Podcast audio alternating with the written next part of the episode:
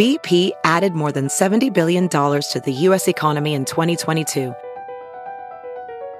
Investments like acquiring America's largest biogas producer, Archaea Energy, and starting up new infrastructure in the Gulf of Mexico. It's and, not or. See what doing both means for energy nationwide at bp.com slash investing in America. Now, news headlines with Molly on the Big Party Show. Well, today is the 75th anniversary of the storming of Normandy. World War II veterans joined world leaders in France to mark the 75th anniversary. About 160,000 Allied troops landed on the beaches of Normandy June 6, 1944. How about It that? was- the fact that it was called Omaha Beach, which many of us Yes. still Yeah. aren't sure to this day. There's lots of different tales, but allegedly it's named Omaha Beach after the city of Omaha, Nebraska, and, and that was the where we got the toehold. We we we broke through. Okay. So the other many beaches lives got lost. hung up on Juno and Sword, and I could not Yep. imagine. Could not imagine the fear and the strength to carry through. I, Yeah. I mean, that's just amazing. So, 16 million Americans were in the armed forces during World War II. And of those 16 million, nearly uh, half a million are still alive today. So, uh, it, it was a great, uh, you know, ceremony today. They had, you know, the laying of the wreath, lots of speeches, lots of the old vets that were survivors of D Day got to attend, which, how magical for that, especially for the, them and for their family. the guy that parachuted again Yeah. yesterday? A fella who who parachuted in on the original D-Day raid, and has done it a couple times maybe through the years, but he ceremoniously did it you In know, the 90s. They tied him to a guy, you know, Yeah, yesterday. He was along for the ride. But he, he parachuted yesterday at that age, and he said he did it for the fellas that didn't make it. Ah. You know, all the guys in the unit. And you have no idea how you made it. It's just a bullet left or right. You know that Yeah. you did survive. That's why Private Ryan got it so well in the beginning of the movie when when he's staring at the cross Oh, uh, at the cemetery at Normandy Beach, and he says, "Am I worthy?" Yeah. yeah. Oh, it made me, you're going to make me cry. It's good stuff. Make me cry. So moving. They say 156,000 troops landed. How do you make me want to bawl right now. I'm, I- maybe I'm going through It was good stuff. Remember Yeah. Tom Hanks? Think goes, about that. Tom Hanks goes, "Make it count." Yeah. Yeah. I mean, you just- came back to America and you felt like, all right, I survived World War II. Mm-hmm. That's why it's interesting. That's why you guys should, again, you guys should watch Mad Men. That's the post World War II generation. That's why there was a little bit of male entitlement, if you want to know where it comes from, a lot, or partially where it comes from. A lot of those men and women came back from World War II and, and felt like I paid the price and I'm lucky to be here. A lot of people didn't.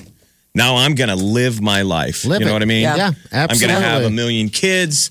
I'm going to work hard. I'm going to play hard, and I'm going to Sadly- make it count. That's probably one of the last wars that soldiers returned and there was that sort of uplifting. You know, after Korea, there really wasn't much talk. And obviously, Vietnam is very, And now. very And now, checkered. Well, now, War, I mean, they- it's they don't get a the Gulf parade. War's They still don't- they- happening. They, don't get a parade. They don't No. get a parade. Don't understand that. so it's just it's one of it is the last great war that people get this sort of like we really came together as a as a world and did something we need a little bit of that good feelings i'm glad all those guys a uh, you know- madman tried to to ruin the world, and the rest of the world came together to stop it. yeah But at the end of that great war, nearly brought the whole thing to the end because it it, it ticked off the Cold War.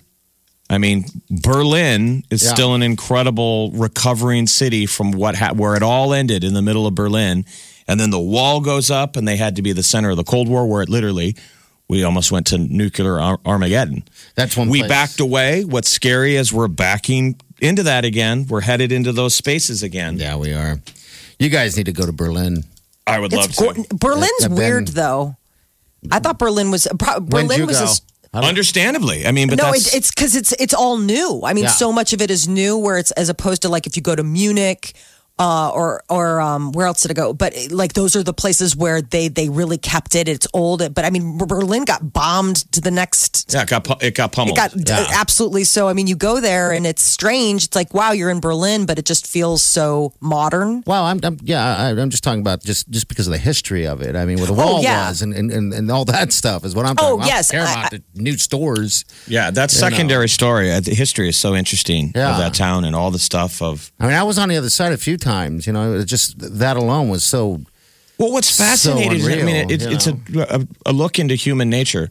I mean, remember, the Russians were behind it, but, but a lot of those guards were East German. Those are Germans. East German guards shooting Yes. fellow East Germaners in the back for trying to run to freedom. Yeah, that path, that long area. Um, oh, it was just so foreboding going in on there because it was just such a long area, and you can just imagine it all.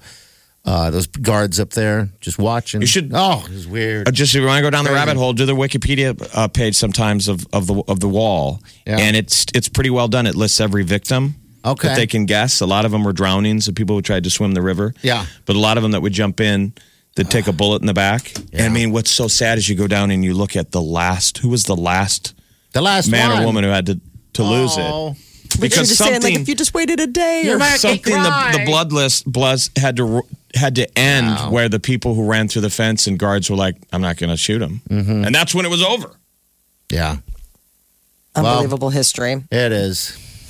Heinz uh, is rolling out a new condiment. It is a hybrid, the Mayochup. It's mayonnaise and ketchup put together in one disgusting container. And they're calling it Mayochup.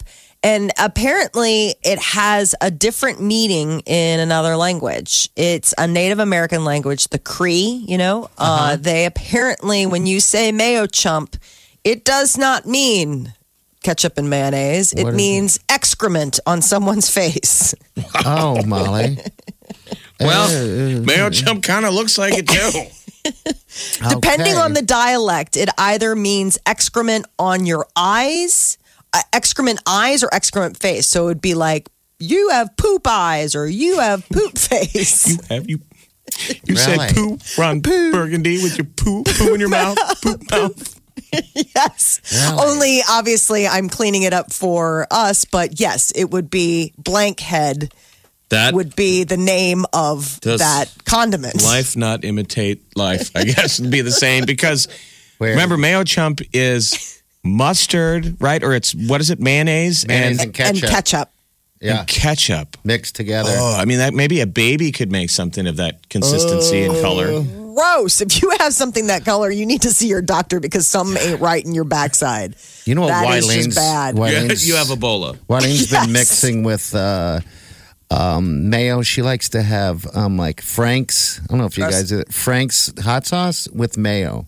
Okay. Yeah, that doesn't sound. I mean, I that sounds like a normal Okay, a normal mix up. ketchup you know? mayo, not so much. Exactly. I mean, people have been messing with mayonnaise. Yeah. Like, I always think it's so interesting when you go to places and you're like, well, no mayo, please. They're like, oh, no, it's aioli. I'm like, aioli is mayonnaise. It's garlic mayonnaise. They're like, really? I- but like, same thing with like it's- remoulade. I'm like, remoulade's mayonnaise. It's a fancy word for Yeah, mayonnaise. it's, I, it's fancy mayonnaise, real fancy. Yes, it's real fancy.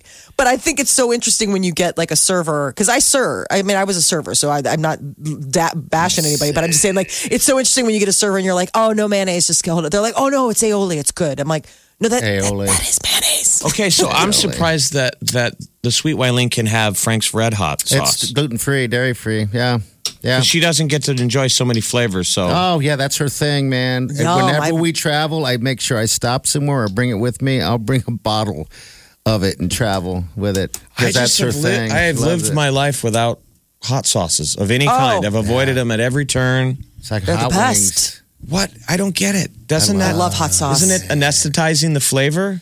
I like, Like it hits your tongue and then that's all you taste. not with that because I like hot wings. That's one of my favorite things. Um, and so I can put that on everything. But I, Jeff, I, I don't do it a lot of it. Um, but with Wileen, she just just doesn't get stuff like that. She uses it, do even as salad dressing sometimes. I do know what Like you mean, Jeff, and it was created probably out of a necessity to like cover up to cover up like gravy. not great meat, like You not bet. great. But I will say that there are certain foods like chicken. Chicken really doesn't have. I mean, if you're just serving plain grilled chicken, I'll throw some hot sauce in there because uh, otherwise it's just what what's the taste? It's just like chicken with salt and pepper or something like that. Maybe you get some grill taste, but uh, but other things, yeah, it does just overwhelm depending Yeah. on how much you use.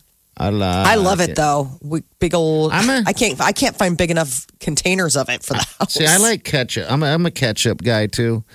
Um, but I I just feel like ketchup can go on anything. Yeah. Oh, but it can't. Anything. It can But go it- on eggs. It can go on chicken. No. It can. I sometimes it feel has ashamed standalone. when I make like a nice gourmet burger, burger Burger, at yeah. home, and then I keep dipping it in the Oh. ketchup. Though I feel like I'm like, why'd you go to all the trouble But Right, of it's like making a good patty when you're? Because then now I must. Um, now I'm a kid eating uh, Yeah. chicken Yeah. nuggets. I'm dipping them in that sauce. I know, but you know what? It's good. I know it is. Molly's like, no, you don't put ketchup on hot dogs. Molly's had one hot dog in her life, and I was with her in Chicago. No, I I So- am not that person. My husband is that person, and I Yeah. feel so badly because my son uh, is getting older, and um, I don't know. He's starting to age out of Ah. what Peter would consider appropriate ketchup on hot dog, and it's just every Yeah. time we had, we had hot dogs the other night for dinner. And you know, Declan went into the fridge and got out the ketchup, and Peter's just shaking his head. He's All like, right, so- "Getting too old for this." All right, so our buddy Manuel from Venezuela just shot us a text saying, in Venezuela, Mayochup has existed for over 40 years. They call it sp- uh, salsa rosada, which is means pink sauce. So they've had it forever. Gosh dang, man. Darn. They, they do Well- it on everything. Yeah, so names and labels. Yeah. Just now you can you don't have to mix it yourself for the lazy person that comes in its own jar now. The Big Party Morning Show. On Omaha's number one hit music station. Wake up. Channel 94.1. Black Mirror broke yesterday. Yes. Did anyone see any of it? I watched the Miley Cyrus one. So it's Netflix. Yeah. It's Charlie Brooker. It's- I think it's super brilliant. It's the modern day version of the Twilight Zone.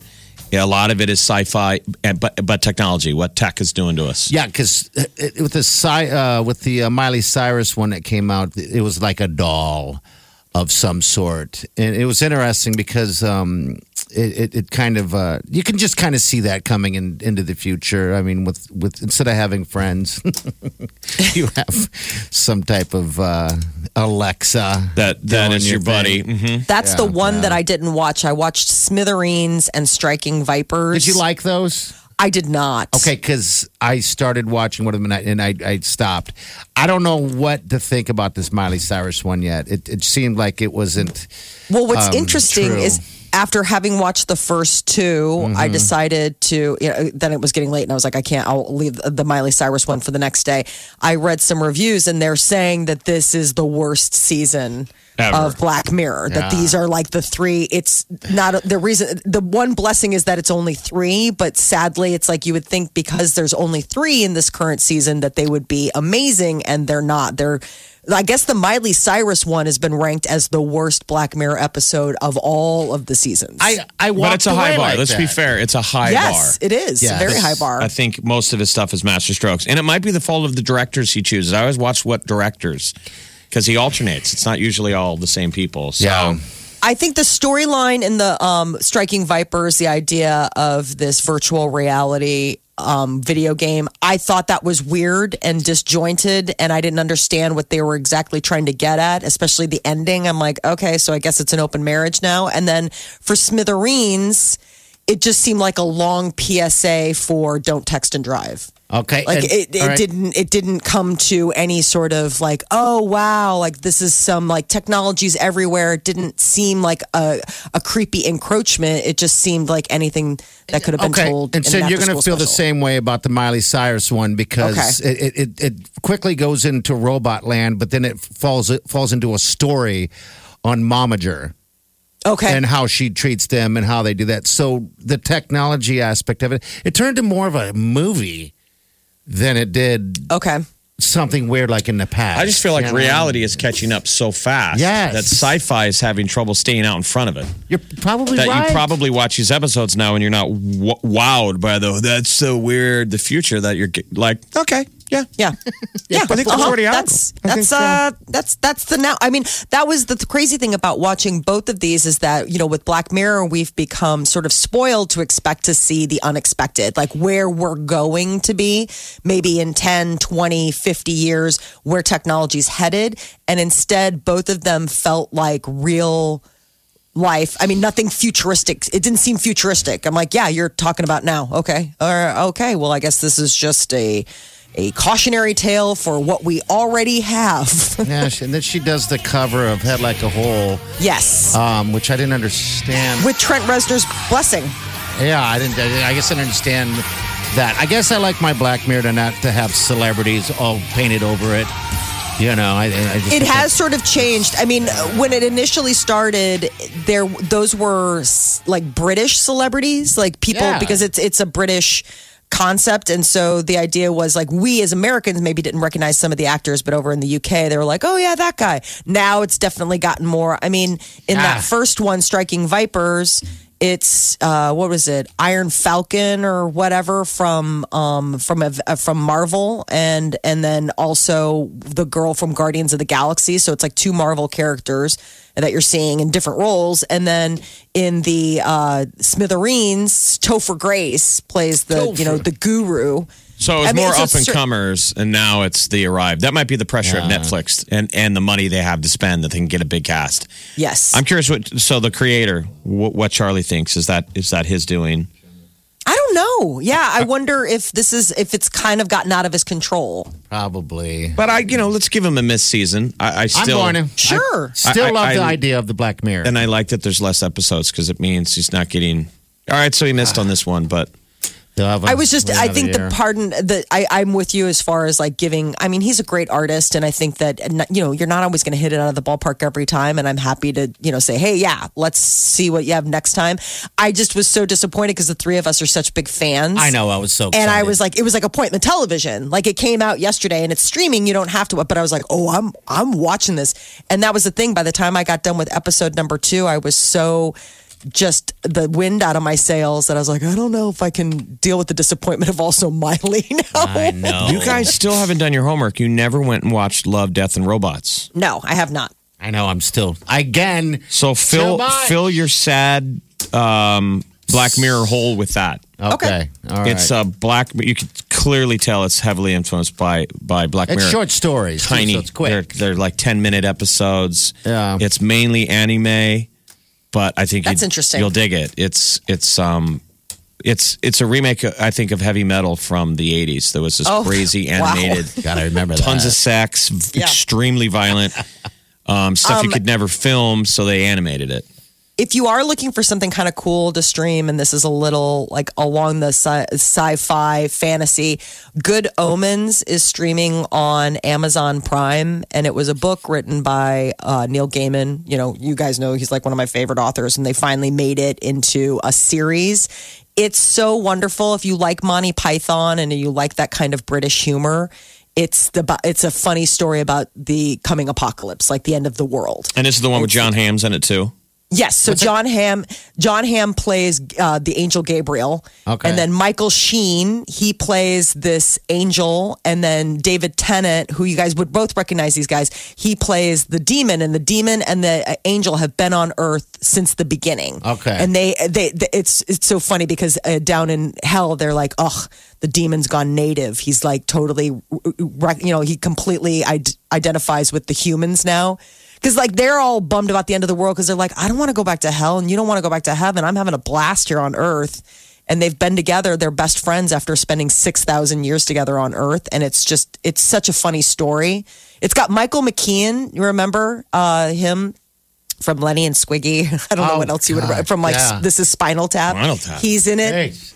I know, isn't that crazy? Like it's a it's a it's an amazing cast. It's a really great cast, but And it's again- only six episodes. It's Good Omens on uh, Amazon Prime. Okay, good omens. There's just so many shows. I know. It's I hard know. to keep up. It's a glut. Um, all right, 938 9400. That's into the show. There's no excuse, Americans. The one thing Americans aren't lacking Boredom? There's no reason you should have a show hole. no. I mean, your show hole, your cup overflow. Yeah, yeah. I mean, if you're out there like, there's nothing to watch. We- and this show is going to tell you what you shouldn't watch. and Because we've already watched it. Because we don't have lives. like that Deadwood, the movie that just came out. Don't do it. Don't That was a do mess. it. That was I just know. a disappointment again. I was bitching about it on the on the golf course to Jeff. But just go back and, s- if you've never seen Deadwood, just start from the beginning. Yeah, you'll get more joy out of that. Believe me. This is the Big Party Show. On Omaha's number one hit music station. Channel 94.1. 11 News, what's up? These rumors about Bradley Cooper's relationship busting up just won't go away. More uh, intrigue. So, Bradley Cooper and Arena Shayk have been together since April of 2015. They had a daughter in uh, 2017. And now, apparently, comes more word that they haven't been getting along for a while. They aren't calling it quits yet, but they're not in a great place. Now, I don't think that's fair. Lots of couples go through bumpy times. It's just, you know, maybe you're just having a hard time connecting or what have you. But uh, people have been really laying on the fact that something's up. In fact, a second insider stresses that nothing romantic happened between Lady Gaga and Bradley Cooper when they were filming or promoting A Star is Born, because that's still lingering. Like, well, is it because Gaga's back on the market? What is it? Arena? Irina. You got to give her credit. So the uh, you know that story earlier about Carda- uh, Beyonce making a face. I never saw that Arena make a face, like at the No. Oscars. Yeah. And there was a lot of cameras on her. Every Yeah. time it would be Gaga doing something with Brad, Mm-hmm. they would cut to her, and she did a pretty good job, I thought, of kind of being stoic. Like I'm good. Yes. I got him. So that seemed genuine. That you know that she didn't seem either threatened or annoyed, or at least when was you're- able to cover it. No. Especially just- when they performed on stage. Yeah, and it was like all super. They could smell each other's breath. It was so Yeah. close. Beyonce and Jay Z are making the rounds, buzzing at them as a couple on account of the fact that they uh, were sitting courtside at the NBA Finals game in Oakland. And uh, I guess at one point, television cameras caught Beyonce and Jay Z like just sitting there, they're waving at people. And then all of a sudden, this woman leans across Beyonce to talk to Jay Z. And within 15 seconds, Beyonce's face goes from like smiley to, Yeah, probably. you know, she's in her space. yes. Leaned right across uh, for the most part, and it's probably ignoring her. You've never had that happen to you? Someone trying to get into some lady. Talk to Peter? talk Oh, to yeah. Peter? Mm-hmm. And I just, I mean, I just like, you know, that's usually when you just like sit back and read your program or, you know, And check out your phone or, yeah, I mean, And hate. whatever, depending on the, I mean, depending on the person. If it's one of those people that's like keeps doing it, you're like, should I just move? I think that's the reason why she. Could I, that, do you want me just to move? Because all they, the, all they are is showing that one thing. I, I bet it went on continuously until she's finally like, I can't take this anymore. Right. It You was know. probably uh, like kept circling back. But we've got the video if you want to check out Beyonce's transitioning face from happy to annoyed in 15 seconds on channel941.com. Uh, parents, be warned Nickelodeon is creating a Baby Shark TV series. It's as if it's not bad enough that the song released back in 2015 on YouTube that's amassed almost 3 billion views has been torturing parents and road trips and cars and houses everywhere. Now comes word that Nickelodeon is working on a animated series for preschoolers. What will the baby sharks be up to now? I didn't realize the song was that big of a big of a hit. But you would I mean it's not in your realm. I mean Well, in the Molly, world that I live in. Maybe it is. Right, I forgot that you hang out with a lot of No, preschoolers. I don't. I just listen to what they listen to. Baby shark, I showered to this one. Mommy shark. This is like uh, the uh, what was that? Uh, do you want to build a snowman? No, Like because at least version. No, these Do you are all wanna like build a these snowman kids saying. These are like the Commander Feather Sword. Yes. There's always some act out there. The other one we should look up for, for little kids is supposedly uh, Justin Bieber's swagger coach. You know that Scooter Braun. Yeah. yes. One of his side projects is uh, one of these kid bands where it's three. It's like a couple of dads that came up with stuff for their kids to to sing to, and they've become a monster hit in Los Angeles. Okay, I know what you're talking about. All the celebs want to go see because their kids are into it. they want them in the, the birthday parties, everything like that. But every parent knows something like this. The Oh. song or the animated show that you have to listen to Right. nonstop because your little kid loves it.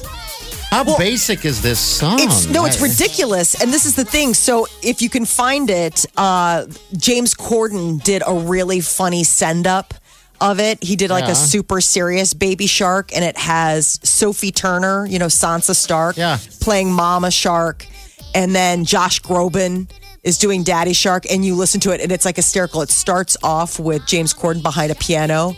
And he's like, baby shark, do, do, do, do, do. I mean, it's like. I could listen to that one.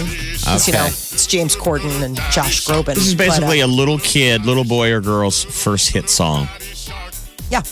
Uh, but there, uh, do you want to build a snowman? At least go somewhere. This is it. You've listened to the entire lyric list. But depending on your age, this is the basic pattern. This is all you can handle.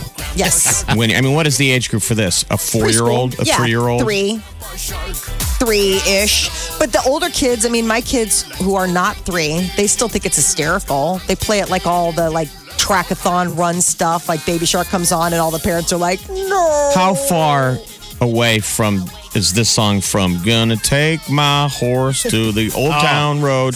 That's why you've seen that viral video of when he performed it in front of the little kids. They all just went bananas. Yeah, they love and it. took over. He stopped singing. That's crazy, Jeff. That reminded me that yesterday. That's one of the songs they sang on the bus. Oh, I'm sure it was. was they all Ja- love it. was uh, Old Town Road. I was Yeah. like, really? We're singing Old It's- Town Road? Primal. Yeah, they all love it. I think it's just because it's fast and quick. But all right, what else you got? And then a reboot of Punky Brewster is in the works. I saw that. Um, that was an '80s show, by the way. Do you guys fans of, of Punky Brewster? no, I thought she was annoying. I think she's going to be like a uh, single mom of X amount of kids. Okay. Yeah, is what what kind of the I heard the Single idea mom of was. three, trying to get her life back Yeah. on track. Yeah, because her name's Punky Brewster, and she had like sunshine. I don't, I don't know what her deal was. I just remember Punky grew up to be Jordana Brewster, and she had a rack. yes, she I, really? she had to get like uh, reduction surgery. Yeah, you're like, oh my god.